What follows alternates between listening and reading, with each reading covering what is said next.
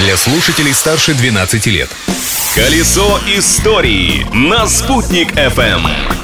Всем большой солнечный привет! Сегодня 30 мая. Перу это день картофеля, в Туркменистане день национального ковра. А что в России и в Башкортостане? Я, Юлия Санбердина, сейчас расскажу. Праздник дня.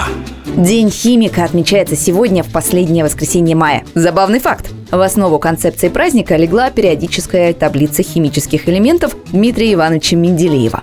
Символом первого дня химика стал водород, затем литий, бериллий, бор и так далее. Символ 2021 года – 56-й элемент в периодической системе – это барий. Ну-ка попробуйте вспомнить, это металл или не металл?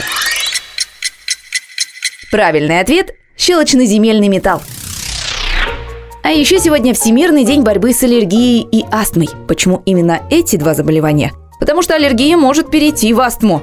Статистика в отношении этого недуга печальная. В 2008 году аллергией страдал каждый десятый житель республики. И эта цифра увеличивается с каждым годом, потому что болезнь передается по наследству, продолжает врач-аллерголог-иммунолог Марина Макаева. Решающая роль возникновения полиноза принадлежит наследственности. Если страдает оба родителя, то риск возникновения аллергии на цветение составляет 70-80%. Если страдает один родитель, то он гораздо меньше – 25-50%. Риск возникновения полиноза увеличивается, если ребенок в раннем возрасте постоянно находится в загрязненной аллергенами среде, неправильно питается или часто болеет вирусными заболеваниями. Но, как считают аллергологи, это заболевание можно, если не победить, то взять под контроль. Так что не стоит опускать руки.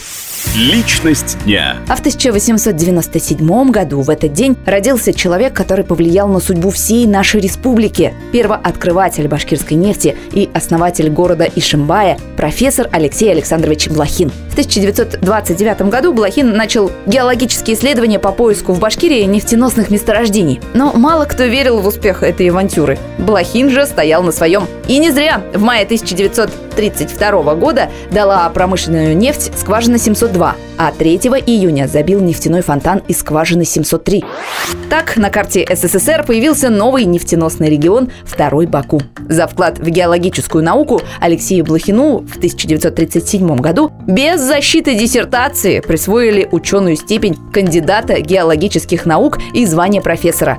А еще правительство республики ходатайствовало о его награждении орденом Ленина, но оно, к сожалению, не состоялось.